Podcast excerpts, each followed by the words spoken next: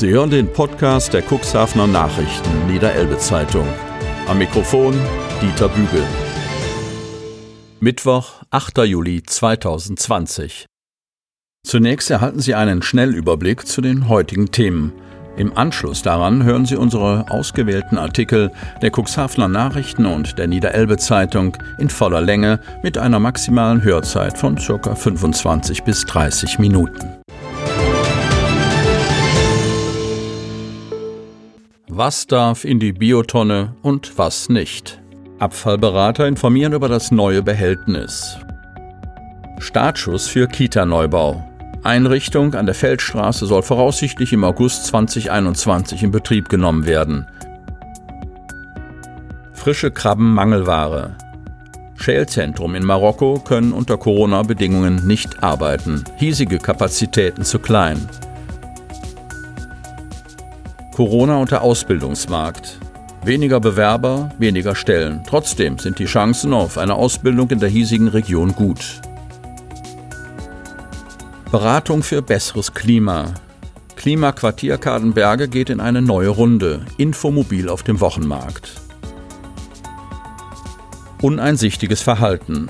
Fahrer überholt Streifenwagen. Die Motoren röhren jetzt wieder.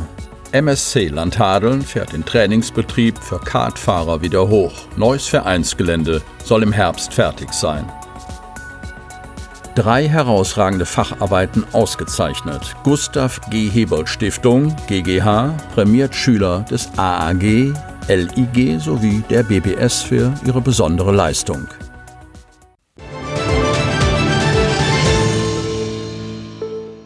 Was darf in die Biotonne und was nicht?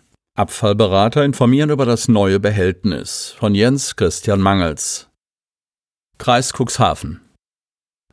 Die Biotonne kommt, das ist sicher. Ab dem 1. Januar 2021 sind alle Bürger im Kreis Cuxhaven verpflichtet, Bioabfall getrennt zu sammeln. Damit die Bürger sich nicht von der Neuerung überfahren fühlen, tourt die Abfallberatung des Landkreises derzeit durchs Kuxland, um über die braune Tonne zu informieren. Dabei zeigt sich, zum Behälter und zur richtigen Abfalltrennung haben die Verbraucher noch viele Fragen. Wer bisher die Reste der ausgehöhlten Paprika und die Bananenschale einfach in den Restmüll warf, sollte sich ab 1. Januar 2021 umgewöhnen.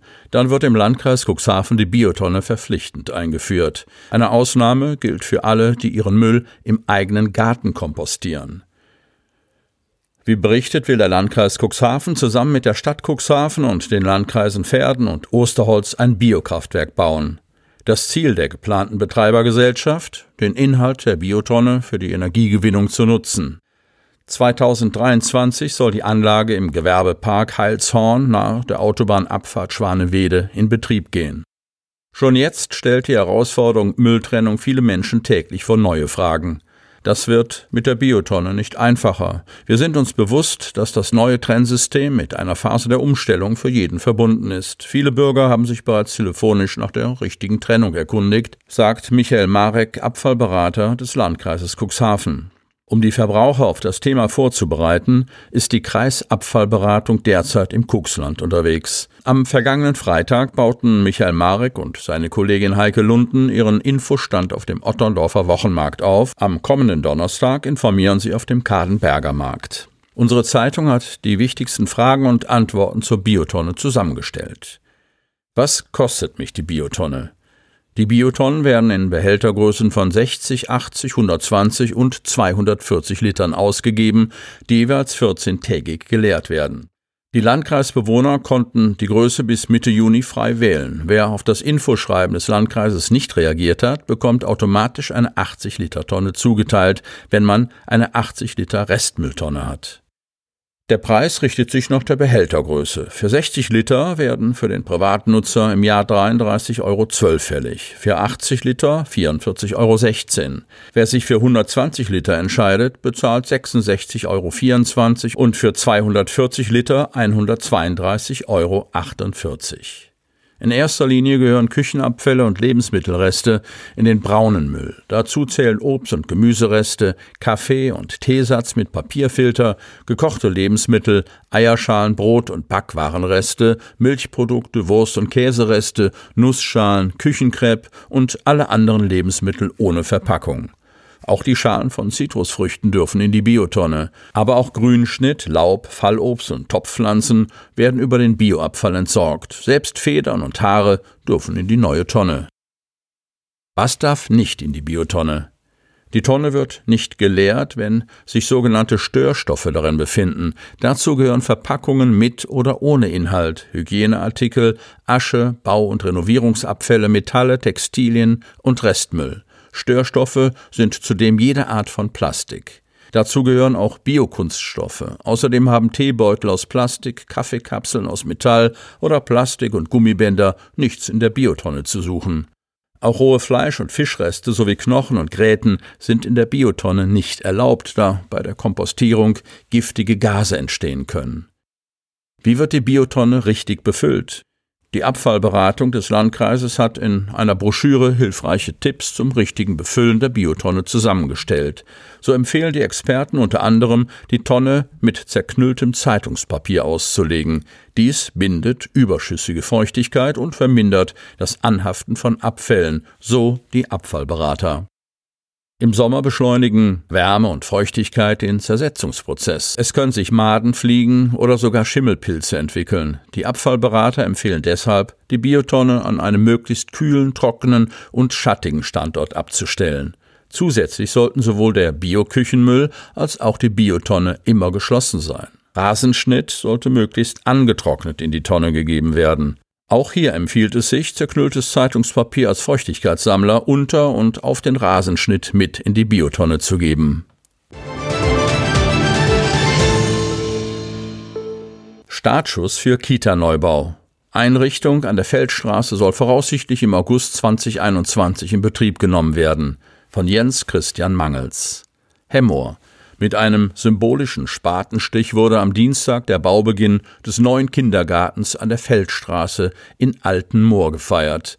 4,1 Millionen Euro soll der Neubau kosten, der voraussichtlich im August 2021 in Betrieb genommen wird.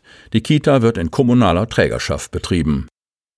Der Bedarf an Kita-Plätzen wächst und wächst. Wir reagieren darauf sagte Dirk Brauer samt Gemeindebürgermeister und Stadtdirektor der Stadt Hemmoor am Rande des symbolischen Spatenstichs.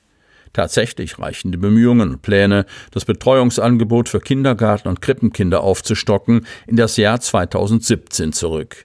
Einen konkreten Standort gab es damals aber noch nicht.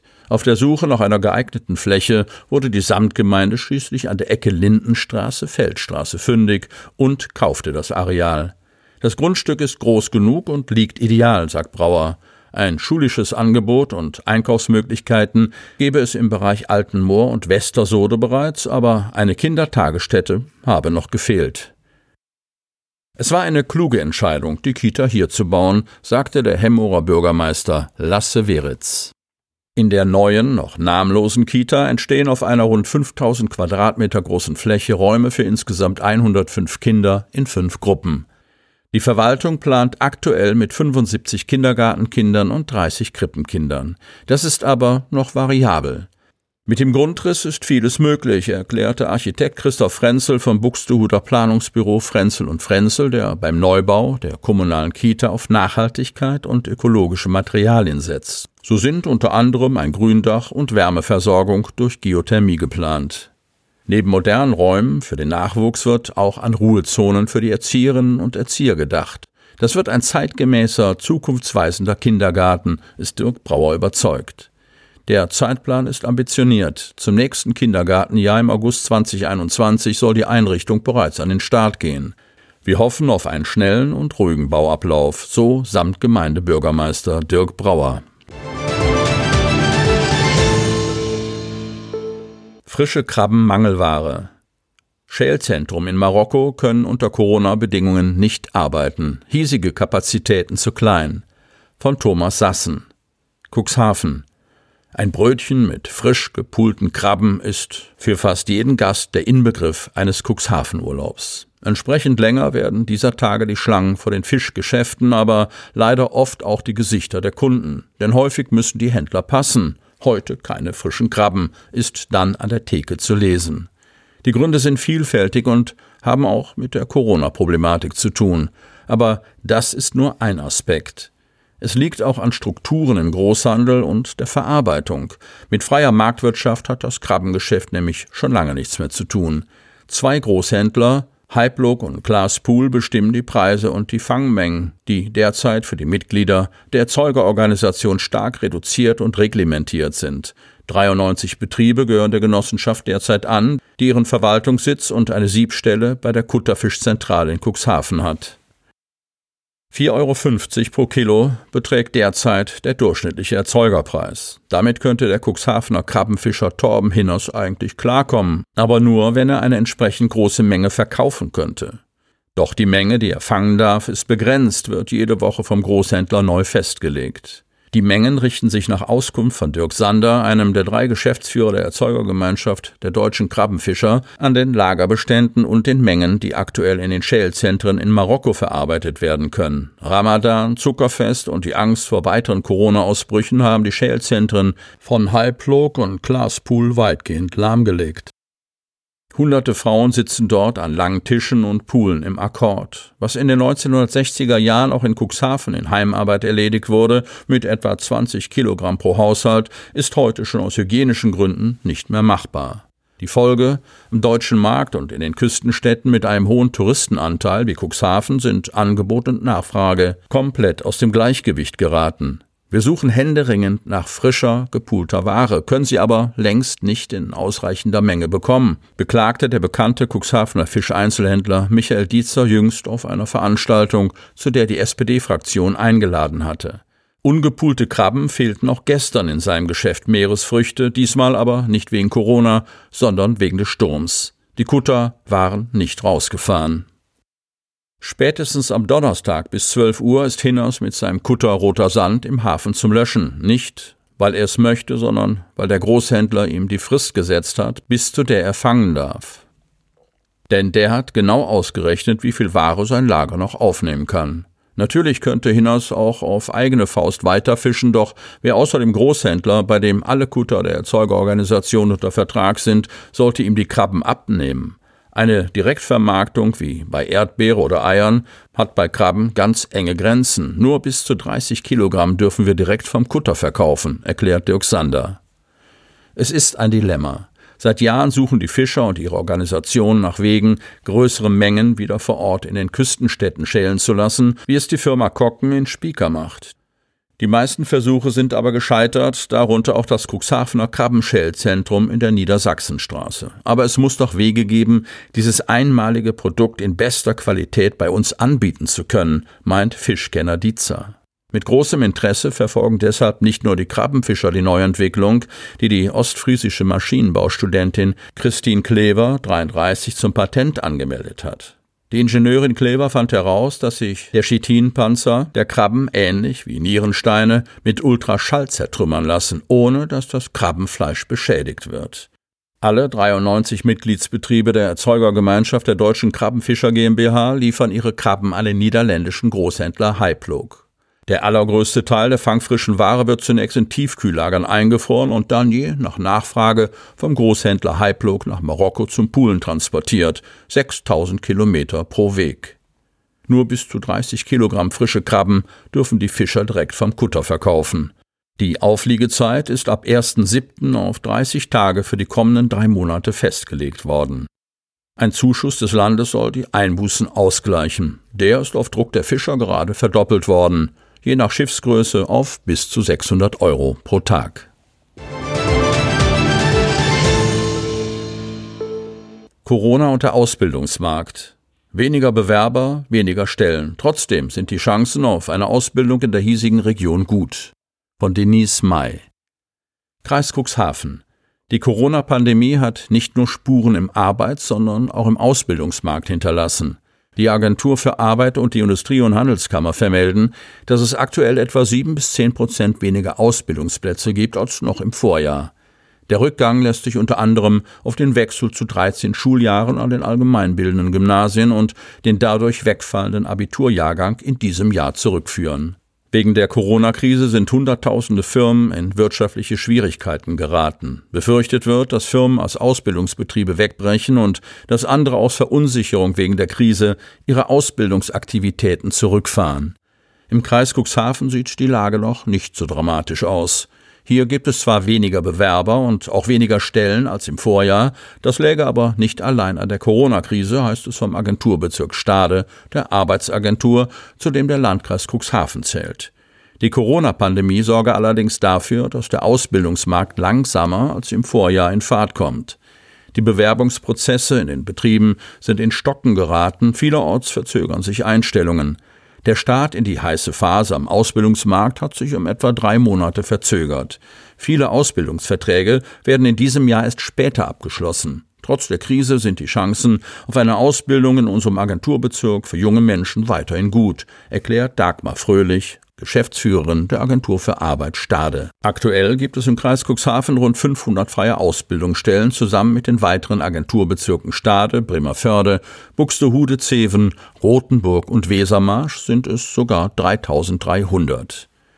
Insbesondere im Einzelhandel, Handwerk und Gastronomie und Hotelgewerbe sind gute Einstiegsmöglichkeiten zu finden. Für alle Bereiche gilt, jede Fachkraft, die jetzt nicht ausgebildet wird, fehlt bereits in naher Zukunft am Arbeitsmarkt. Die Fachkräfte von morgen dürfen in Unternehmen nach der Krise und in Zukunft nicht fehlen, betont Dagmar Fröhlich. Wie wichtig den Unternehmen die Fachkräftesicherung ist, belegen auch die Ergebnisse zur Übernahme in Beschäftigungsverhältnisse. 62 Prozent der befragten Betriebe beschäftigen nach erfolgreichem Ausbildungsabschluss sämtliche Azubis weiter. Angesichts der wirtschaftlich angespannten Lage vieler Unternehmen ist das Ergebnis relativ positiv, betont Achim Derks, stellvertretender Hauptgeschäftsführer vom Deutschen Industrie- und Handelskammertag. Ein höheres Angebot an Ausbildungsplätzen im Vergleich zu 2019 zeigt sich derzeit übrigens in zwei Branchen, dem Bau und dem Bereich Gesundheit Pflege. Besonders betroffen von der Corona-Krise ist die Hotel- und Gastronomiebranche in Deutschland, das zeigt auch die Auswertung einer IHK-Umfrage. Doch aufgrund der für Touristen attraktiven Lage ist der Kreis Cuxhaven einigermaßen gut durch die Krise gekommen. Trotzdem hat eine weitere Umfrage des Deutschen Hotel- und Gaststättenverbandes, kurz die HOGA, ermittelt, dass niedersächsische Betriebe, 315 wurden befragt, zukünftig gar nicht ausbilden wollen, knapp sieben Prozent, und einige davon bereits geschlossene Verträge wieder auflösen müssen, etwa zehn Prozent. Der Cuxhavener Dehoga Stadtverbandsvorsitzende Christian Kamp appelliert, wir brauchen Fachkräfte. Es war für unsere Branche schon vor der Krise schwierig und nach der Krise wird es noch schwieriger, welche zu bekommen. Wir fordern die Betriebe auf, die Krise nicht auszunutzen, um die Ausbildung auszulagern. Wir wollen Betriebe ermutigen, die Ausbildung nicht aufzugeben um Ausbildungsplätze zu erhalten und neue zu schaffen, um so den Bedarf an qualifizierten Fachkräften langfristig zu sichern, hat die Bundesregierung im neuen Konjunkturpaket Prämien für klein- und mittelständische Unternehmen vorgesehen. Vielleicht ist das ein Anreiz, trotz der schwierigen Lage weiterhin auf Auszubildende und somit zukünftige Fachkräfte zu setzen. Es ist sowohl für Schülerinnen und Schüler als auch für die Ausbildungsbetriebe wichtig, dass sie eine Sicherheit haben, wie es nach den Sommerferien weitergeht. Die Jugendlichen sollten sich nicht entmutigen lassen. Jetzt ist der richtige Zeitpunkt, sich zu kümmern und die Bewerbungen abzuschicken. Gerade jetzt spielt die Berufsorientierung daher eine wichtige Rolle. So Dagmar Fröhlich.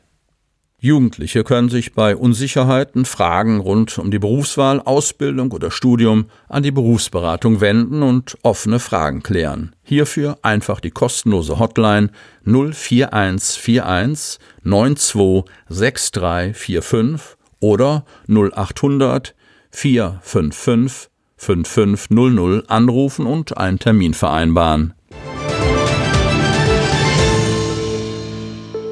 Beratung für besseres Klima. Klimaquartier Kadenberge geht in eine neue Runde. Infomobil auf dem Wochenmarkt. Von Wiebke Kramp. Kadenberge.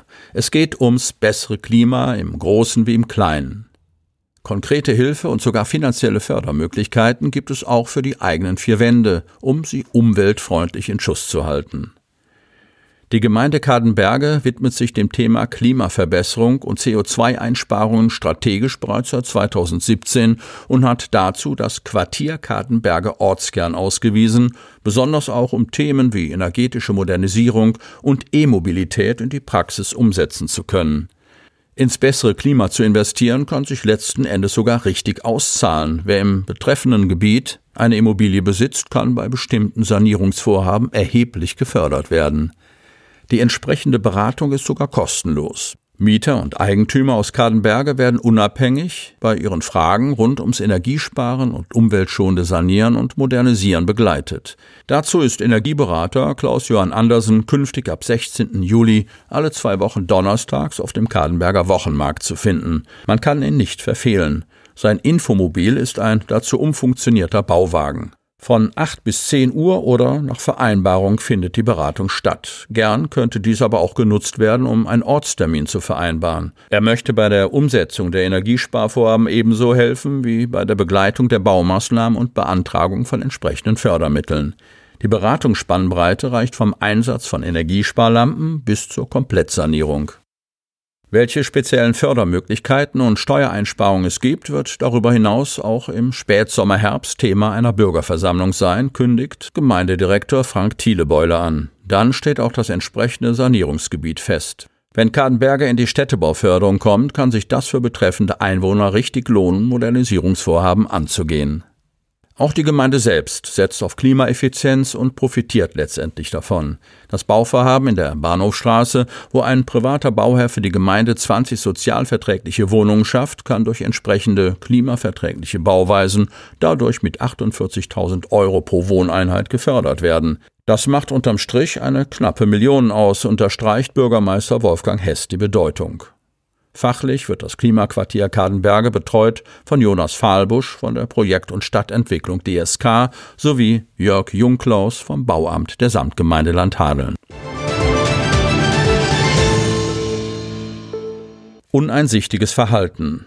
Fahrer überholt Streifenwagen. Kadenberge. Glück hatte am Montag ein 62-jähriger Autofahrer aus dem Landkreis Stade, so berichtet es die Polizei. Zum einen, weil er keinen Unfall verursacht hat und zum zweiten, dass er seinen Führerschein behalten darf. Der 62-Jährige sei mit seinem Auto als letzter einer Fahrzeugschlange auf der B73 unterwegs gewesen. Vor ihm sei ein Streifenwagen und wiederum davor eine Zivilstreife der Polizei auf der Straße gefahren.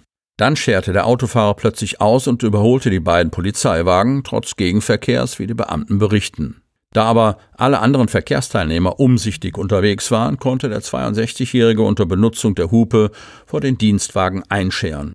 Andere Verkehrsteilnehmer seien nicht gefährdet worden. Zum Glück für den ungeduldigen Autofahrer, denn eine Straßenverkehrsgefährdung hätte wohl seinen Führerschein gekostet, erklärt die Polizei. Bei der anschließenden Kontrolle habe sich der 62-Jährige uneinsichtig gezeigt und keinerlei Fehlverhalten bei sich erkennen können. Gegen ihn wurde ein Ordnungswidrigkeitenverfahren eingeleitet. Die Motoren röhren jetzt wieder. MSC Landhadeln fährt den Trainingsbetrieb für Kartfahrer wieder hoch. Neues Vereinsgelände soll im Herbst fertig sein. Von Jan Unruh. Kadenberge. Eigentlich sollte vor zwei Wochen der letzte Vorlauf zur deutschen Meisterschaft im Jugendkartslalom in Kadenberge starten. Corona machte den Kartfahrern einen Strich durch die Rechnung. Die Motoren der Karts rührten trotzdem in Kadenberge. Die jungen Fahrer des MSC Landhadeln drehten ein paar Trainingsrunden im Gewerbegebiet in Kadenberge. Wir sind froh, dass wir wieder fahren dürfen, so MSC-Vorsitzender Sascha Schlür. Doch im Fokus von Schlür und Co. steht gerade etwas ganz anderes, und zwar die Fertigstellung des eigenen Vereinsgeländes. Ziel war es, die neue Fläche zum Heimrennen zu präsentieren, doch daraus wurde aus den bekannten Gründen nichts. Der Zeitplan hat sich ein wenig verschoben. Einweihung des neuen Geländes soll nun im Herbst dieses Jahres gefeiert werden. Immer noch ein straffer Zeitplan, denn nach einer Rennstrecke sieht das neue Gelände im Kadenberger Gewerbegebiet noch nicht aus. Doch es wird langsam. Die Container, in denen später die Karts und Materialien verstaut werden sollen, stehen bereits. Ein paar Aufbauten sollen in den nächsten Tagen erledigt werden. Dann geht es an die Pflasterarbeiten. Wir haben jetzt alle Genehmigungen, so Schlür sichtlich erleichtert. Er hatte sich das ganze Vorhaben im Vorwege etwas unkomplizierter vorgestellt. Doch die Sache ist es wert. Schließlich will der Motorsportverein mit seinen vielen jungen Kartfahrerinnen und Fahrern endlich eine eigene Heimat haben.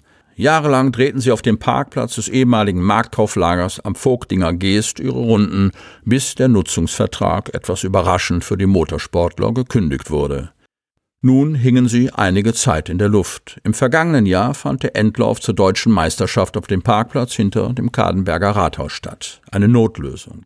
Nun dürfen die Jungs und Mädchen auf dem Hof der Firma Newtech, Vertriebsgesellschaft für Agrartechnik, vorübergehend am Wochenende trainieren, während direkt nebenan die neue Motorsportanlage entsteht. Rund 1000 Quadratmeter ist das Grundstück groß. Knapp 92.000 Euro kostet die Umgestaltung des Areals.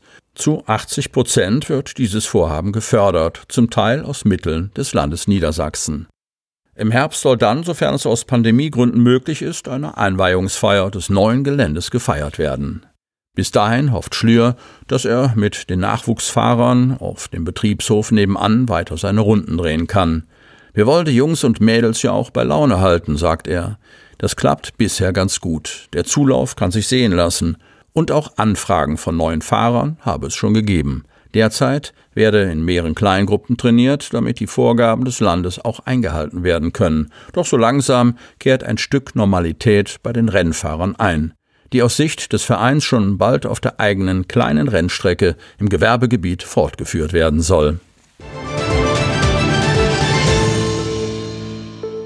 Drei herausragende Facharbeiten ausgezeichnet. Gustav G. Hebold Stiftung, GGH, prämiert Schüler des AAG, LIG sowie der BBS für ihre besondere Leistung. Cuxhaven. So manch einer hat die lange Corona-Schulpause ganz offensichtlich sinnvoll genutzt. Tim Strothhoff, Timon Miho und Hannes Klünder von den berufsbildenden Schulen Cuxhaven BBS beispielsweise. 260 Arbeitsstunden haben sie in ihre Abschlussarbeit des beruflichen Gymnasiums Technik gesteckt und wurden dafür belohnt.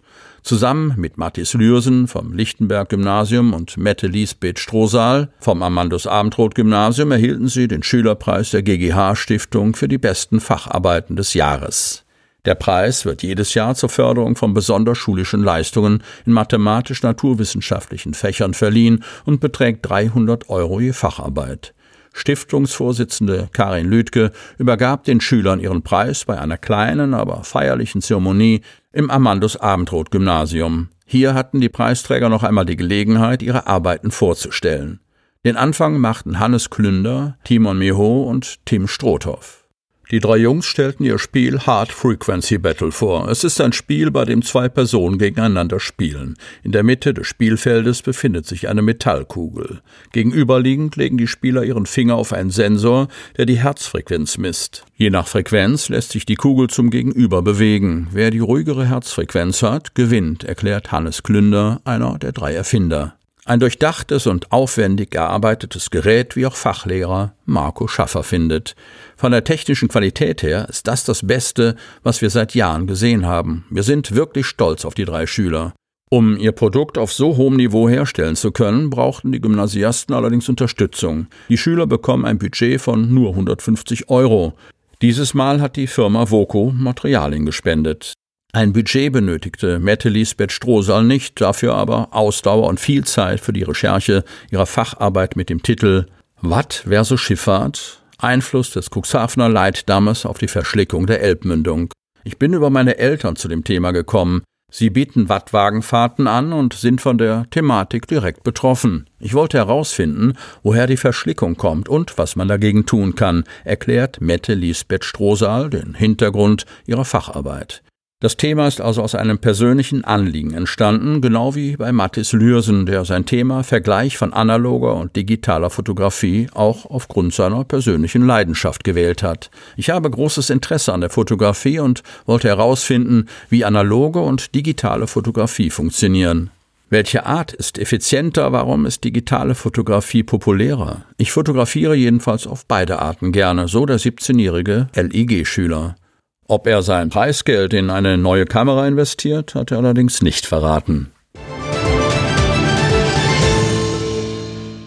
Sie hörten den Podcast der CNV Medien, Redaktionsleitung Ulrich Rode und Christoph Käfer. Produktion Rocket Audio Production.